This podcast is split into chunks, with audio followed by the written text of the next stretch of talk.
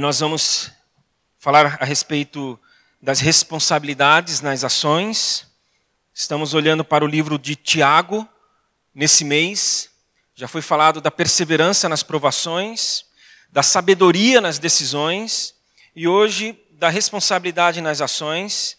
E é interessante nós olharmos para o contexto de Tiago, que Tiago escreveu a sua carta num contexto de muita opressão muita opressão, perseguição, sofrimento, dor.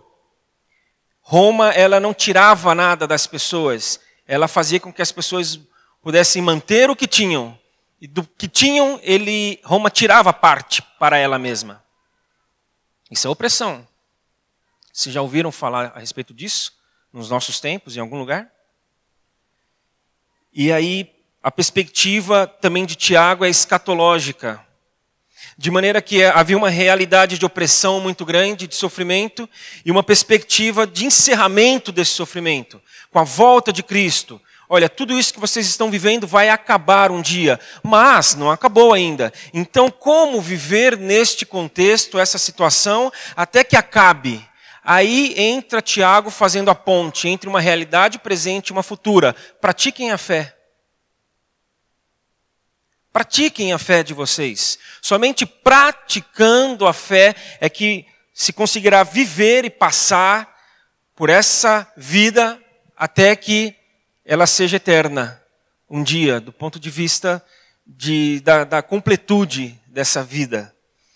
Então, é a respeito disso que nós vamos falar um pouco, da prática da fé, e eu leio para isso Tiago 2, 14 a 26. Tiago, na sua carta, no segundo capítulo,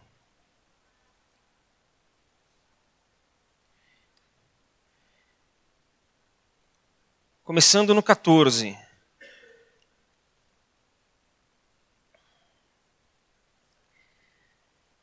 De que adianta, meus irmãos, alguém dizer que tem fé se não tem obras? Acaso a fé pode salvá-lo? Se um irmão ou irmã estiver necessitando de roupas e do alimento de cada dia, e um de vocês lhe disser: Vá em paz, aqueça-se e alimente-se até satisfazer-se, sem porém lhe dar nada, de que adianta isso? Assim também a fé por si só, se não for acompanhada de obras, está morta. Mas alguém dirá: Você tem fé e eu tenho obras. Mostre-me a sua fé sem obras, e eu lhe mostrarei a minha fé pelas obras. Você crê que existe um só Deus? Muito bem. Até os demônios creem e tremem. Insensato. Quer certificar-se de que a fé sem obras é inútil? Não foi Abraão, nosso antepassado, justificado por obras, quando ofereceu seu filho Isaque sobre o altar? Você pode ver que tanto a fé como as obras estavam atuando juntas, e a fé foi aperfeiçoada pelas obras. Cumpriu-se assim a Escritura, que diz: Abraão creu em Deus, e isso lhe foi creditado como justiça. E ele foi chamado amigo de Deus. Vejam que uma pessoa é justificada por obras e não apenas pela fé. Caso semelhante é o de Raabe, a prostituta. Não foi ela justificada pelas obras quando acolheu os espias e os fez sair por outro caminho? Assim como o corpo sem espírito está morto, também a fé sem obras está morta. Senhor, nós te pedimos que, ao contrário dessa fé morta, que o Senhor possa reavivar a nossa fé nesta noite por meio da tua palavra, por meio do teu Espírito Santo falando a nós, revelando a nós e trazendo vida a nós por meio da tua palavra. Faça isso por nós, Senhor Deus, porque nós desejamos e precisamos, não somente nós que estamos aqui, mas tantos quantos no dia a dia convivem conosco. Em nome de Jesus, amém, Senhor. É, tem algo muito curioso nesse trecho. Tiago, ele é essencialmente prático. Tiago, ele o tempo todo nos impulsiona, nos impele à ação. E quando ele vai escancarar é, a necessidade de prática, de ações concretas, quando ele mostra, é quando ele se mostra mais teórico e conceitual. Na hora de dizer ponham a fé em prática, é a hora que o seu texto se revela mais argumentativo e, por que não dizer, também teológico. Por isso é exigido de nós uma leitura muito cuidadosa, tão cuidadosa que é, eu só pensei nisso agora. E então já era. Mas eu poderia ter pensado antes. A gente poderia ler esse texto aqui 5, 10, 15, 20 vezes. Assim, ó, terminava de ler, lia de novo. Terminava de ler, lia de novo. Terminava de ler, lia de novo. Para tentarmos entender. Porque é necessário uma leitura cuidadosa, porque se for rápida, pode ser muito perigosa pode nos levar a interpretações equivocadas, consequentemente, a práticas também equivocadas. Porque se eu leio e entendo errado, e eu procuro viver aquilo que eu li e entendi, tendo entendido errado, eu vou viver errado. De maneira que nós podemos viver e praticar de forma contrária aquilo que Deus espera. Assim como os leitores de Tiago estavam vivendo de forma equivocada. Por isso ele escreveu, inclusive. Mas quais são, então, essas conclusões erradas que nós podemos chegar? A primeira delas, de que há, está havendo aqui a, uma proposta por parte de Tiago de um debate entre fé e obras. Entram num ringue. Fé e obras. E aí é dado, o gongo soa, e aí eles começam a brigar. Quem vai ganhar? O que, que é mais é, importante? O que, que tem mais força? O que, que deve ser priorizado? O que, tem mais valor? do que, que Deus mais espera de nós? Fé ou obras? Então, uma leitura descuidada pode levar a gente a pensar que existe essa disputa e de que eles estão disputando o ibope, de quem é mais importante na caminhada cristã. E como se não bastasse pensarmos dessa forma, a coisa pode ser ainda pior. Pode, o, o estrago pode ser ainda maior, a distorção pode ser mais profunda ainda. Podemos pensar que Tiago está aqui criando uma oposição entre salvação pela fé e a salvação por meio de obras, por meio daquilo que a gente faz. E aí, se ele estivesse criando essa oposição, ele estaria criando uma posição dele para com Paulo. Aí é briga de gente grande. Porque Paulo aos Romanos disse: Pois sustentamos que o homem é justificado pela fé, independente da obediência à lei. Então Tiago está propondo salvação pelas obras? Não, não está. Então que, que história de obras é essa aí, Marcelo? Aí um dos maiores exegetas que nós tivemos no nosso país foi o pastor Isaltino Gomes Coelho. E ele nos lembra, inclusive num livro, num comentário muito precioso dele, da carta de Tiago, cujo título é Tiago, nosso contemporâneo. Ele fala que a interpretação bíblica deve nos levar a entender o propósito do autor ao escrever determinado texto a determinado grupo. Qual o propósito? O que ele tinha em mente? E aí você fala, Marcelo, isso é loucura. É mais ou menos uma loucura, porque como entender a mente de alguém que escreveu dois mil anos atrás? Às vezes é lançado um livro, aí na noite de autógrafos tem lá um bate-papo antes da, dos autógrafos e a gente vai ouvir o autor. Hoje, século XXI, e a gente não consegue nem captar tudo o que aquele cara descreveu, quanto mais dois mil anos atrás. Mas aí tem o Espírito Santo, aí a gente estuda, aí a gente ouve amigos, e a gente tenta entender o propósito. E aí o pastor Isaltino coloca e destaca que Paulo era um teólogo. Então a sua carta a Roma foi um tratado teológico, visando as convicções. E o propósito de Tiago? Tiago era um pastor. E ele elabora aqui um tratado ético, visando o quê? O comportamento. E a partir dessa compreensão dos propósitos de cada um, nós podemos entender melhor essa questão da fé barra salvação barra obras. E, e vamos explorar um pouco mais isso. Paulo, ele fala da pré-salvação. Ele fala do que é necessário para se salvar. Como nós somos salvos. Tiago, do pós-salvação. Ele já fala para o salvo. Paulo, de como entrar no reino. Tiago, de como viver no reino. Paulo fala que as obras impedem a salvação. Tiago fala que as obras evidenciam a salvação. Paulo, a salvação verdadeira não necessita de obras antes. Tiago, a salvação verdadeira exige obras depois. depois. Está começando a entender a diferença? É claro que Paulo está falando a cristãos já, assim como Tiago, mas Paulo ali está fincando algumas estacas, estabelecendo algumas pedras fundamentais a respeito da salvação, de como ela se processa. E Tiago fala, a partir da salvação, como ela é vivida.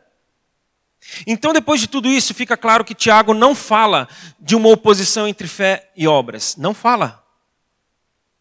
Então, se até hoje você pensou nisso, dispensa. Ele não fala aqui de uma, um confronto entre salvação pela fé e salvação pelas obras. Ele também não fala isso. Ele fala do que então? Ele fala assim, de, de uma oposição entre fé viva e fé morta. Aí sim. Aí, quanto a isso, nós podemos ter plena clareza e certeza de que ele está falando de uma fé que é viva ou de uma fé que é morta. E Tiago chega junto nessa vivência da fé e ele diz que não é suficiente ter fé, mas tem que demonstrar a fé. Acredita-se que na época em que ele escreveu a carta, existia um slogan correndo na boca do povo: A justificação é pela fé. O que de fato sempre foi continua sendo. Mas começou a se tornar uma fala para nos para que as pessoas se acomodassem e justificassem com esta fala, que a justificação é pela fé, a sua passividade, a sua acomodação, a sua indiferença diante da injustiça, a sua indiferença diante da opressão, a indiferença da igreja diante do sofrimento humano. E parece que a humanidade está sofrendo cada vez mais. Não sei se é impressão, mas parece. E eles diziam: o que vale, o que importa é a fé. No que creio, é no que eu creio. E Tiago diz que esse tipo de fé é definida como morta morta. E aí a gente pode ver um caminho muito perigoso, mas muito perigoso. Porque a fé sem obras é uma fé morta. Uma fé morta é uma fé inútil. Uma fé inútil é uma fé que é, é como a luz escondida debaixo. Pegamos ali o, a, a, a, lamparina colocamos debaixo da cama, como fala em Mateus. O sal se torna sem sabor, e o sal se tornar sem sabor, é, ele é jogado fora, ele é desprezado. E desprezado aqui no texto é a fé dos demônios. Conseguem ver como é perigoso? A fé dos demônios é uma fé sem obras, morta, porque o texto lido fala que até os demônios creem, tremem, mas não praticam as obras, claro. Então, e se nós cremos, e se nós até trememos, e também não praticamos as obras? E é interessante que era motivo de grande orgulho para o judeu ser um povo que estava debaixo de um único Deus. Por isso que Deus, ao se dirigir a Israel, ele dizia: Ouve, pois, Israel, o Senhor teu Deus, o teu único Deus. E eles ficavam orgulhosos disso, porque eles viviam no meio de povos que tinham vários deuses, povos politeístas. Mas aí, de que adianta o orgulho de crermos num único Deus? Mas essa nossa crença não gerar frutos, não produzir nada, não impactar ninguém, não fazer diferença. É, é, é, é, meio, é meio. Pode parecer infantil, mas não é. Até se nós prestarmos atenção, pode ser até trágico, não infantil. Imaginemos que a partir de hoje, a comunidade, não, é, não prédio, não as nossas atividades, mas o corpo, Igreja Batista Sul, deixasse de existir. É, será que. É, como que seria aqui o nosso entorno? É, será que. Enfim, vocês estão me entendendo? Será que iam notar? Será que ia fazer alguma diferença?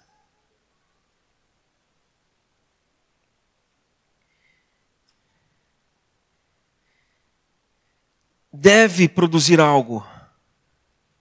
E se nós não entendermos isso que é o básico, nós não vamos entender isso que é o todo. Porque quando chegaram para Jesus e perguntaram, Senhor, qual é o maior dos mandamentos? O que ele respondeu, gente? Ama ama a Deus acima de todas as coisas e ama ao teu próximo de igual forma, com a mesma intensidade.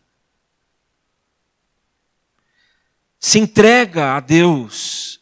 E quando você se entregar a Deus, você só tem como se entregar a Deus se entregando ao próximo. Porque se nós não nos entregarmos ao próximo, nós não estamos nos entregando a Deus.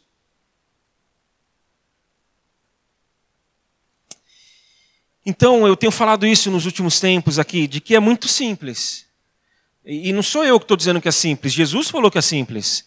Quando perguntaram para ele qual é o maior dos mandamentos, ele disse que o maior mandamento pode ser resumido, toda a lei, todos os profetas, tudo, tudo, tudo, tudo que foi dito a respeito da caminhada com Deus, de Deus nessa terra, da vida futura, tudo é simples. Ama a Deus e ama o próximo. Mas só que aquilo que é mais simples é o mais difícil. Mas é muito difícil. Se alguém falar aqui que amar a Deus e amar ao próximo é fácil, eu vou estranhar um pouco, eu vou duvidar da sua sanidade mental ou alguma coisa, porque é muito difícil. E fica ainda mais difícil quando nós achamos que o mínimo é pouco. A gente acha isso às vezes, o mínimo é pouco, aí a gente não faz nada. Não vamos complicar o simples. Estávamos é, é, no feriado fazendo uma visita, será falado a respeito dessa visita mais tarde. Algumas pessoas aqui da igreja, junto, junto estava a Solange. Aliás, nós estávamos juntos com ela, que ela estava dirigindo. Era no carro dela. E aí, conversando alguma coisa, a Solange disse assim: eu trabalho para uma pessoa. Trabalho para uma. Ou seja, se tiver só uma, eu vou trabalhar por essa uma. Fantástico.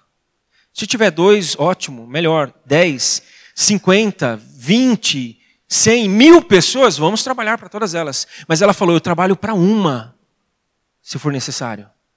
Então, nós complicamos quando achamos que o mínimo é pouco. E aí a gente não faz nada. Mas pior do que achar que o mínimo é pouco e não fazer nada, é achar que nós devemos fazer tudo. É achar que nós devemos fazer o máximo. É achar que nós vamos ganhar Bauru para Cristo. Não vamos ganhar Bauru para Cristo. Se você está com essa ideia, é, eu não vou falar que você está com a sua é, faculdade mental não muito boa, não, não. Mas vamos conversar, porque não é. Eu não estou dizendo que nós não vamos pregar para toda Bauru. Eu estou dizendo que nem toda Bauru vai dizer sim. Então, se nós achamos que toda Bauru vai dizer sim, vai ficar complicado. Aquilo que é simples, que já é muito difícil. Tá ok, Marcelo, mas é, é, quem então? Não é tudo, é o mínimo, é o máximo? Como é que funciona isso? Como é que funciona isso? Eu entendo que funciona como foi quando Jesus encontrou um homem que não podia enxergar. Ele encontrou um homem que não podia enxergar, porque ele estava passando pelo caminho indo para Jericó, e o burburinho era grande, porque ele estava passando, por onde Jesus passava era um burburinho só. Era um alvoroço. E aí aquele homem cego não podia enxergar, ouviu. Falou, o que está acontecendo? Ele estava ali sentado, esperando alguma esmola. Jesus está passando. O quê? Jesus está passando por aqui? Está. Aí ele se pôs a gritar. Jesus, filho de Davi, tem misericórdia de mim. Oh, fica quieto. Está atrapalhando o mestre. Quieto nada. Jesus, filho de Davi, tem misericórdia de mim. Jesus ouviu. Falou: tragam ele. Tragam essa pessoa que está me chamando. Que está querendo ficar frente a frente comigo. Que quer falar algo a mim. Aí colocaram ele em frente com o Senhor. E Jesus fez uma pergunta: O que, que você quer que eu te faça? Nós podemos entender é, que essa pergunta foi feita para que Jesus pudesse saber se aquele homem tinha noção do seu, da sua necessidade, tinha real consciência da sua necessidade. Porque esse homem poderia falar: Senhor, eu estou com uma unha encravada aqui do meu dedão do pé direito. Senhor, por favor, eu tenho que ficar andando para lá e para cá, mesmo sem enxergar, para conseguir alguma esmola, e essa unha encravada do dedão, dedão do pé direito está me incomodando demais. Dá um jeito, por favor. É isso que eu quero. Mas não. Ele falou: Eu quero ver. Eu estou diante do Senhor e eu quero ver. Então aquele homem tinha noção da sua real necessidade. Mas nós podemos pensar também que essa pergunta foi feita por Jesus para saber se aquele homem sabia quem era Jesus. Se ele tinha consciência e compreensão de que ali estava diante dele o Cristo, o enviado de Deus, o ungido de Deus, para trazer libertação. Então, se ele falasse, ó oh, Senhor, o negócio é o seguinte, eu quero que o Senhor é, me livre aqui dessa dor da unha, do dedão, do pé direito que está encravada. Ah, ele não sabe que eu sou Cristo. Para ele eu sou apenas mais um. Eu quero ver. Ele sabe que eu sou Cristo. Ele sabe que eu posso transformar a vida dele.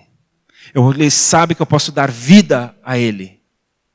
Mas aí, gente, eu, eu fiquei pensando que é, essa pergunta poderia nos dizer mais. Mais do que saber e entender se aquele homem tinha consciência da sua situação, mais do que saber se aquele homem entendia que Jesus era o Cristo, mas para que soubéssemos e para que saibamos que diante de uma pessoa necessitada, a gente faz uma pergunta: O que, que você quer que eu te faça? O que, que você quer que eu te faça? Então, gente, se será uma pessoa, cinco, dez, não vai ser todo mundo, já estou falando, não vai. E eu não falo com desprezo, eu estou falando que nós não vamos todo mundo, mas outros grupos, outras pessoas vão naqueles que nós não vamos chegar. Então, mas quem, Marcelo? Aquele ou aqueles que Deus colocar no nosso caminho. Aquele homem foi colocado no caminho de Jesus. Ah, foi colocado porque Jesus chamou. Jesus chamou porque ele gritou. Então aquele que está gritando, tem misericórdia de mim, é quem Deus está colocando no nosso caminho. E assim a gente vai caminhando.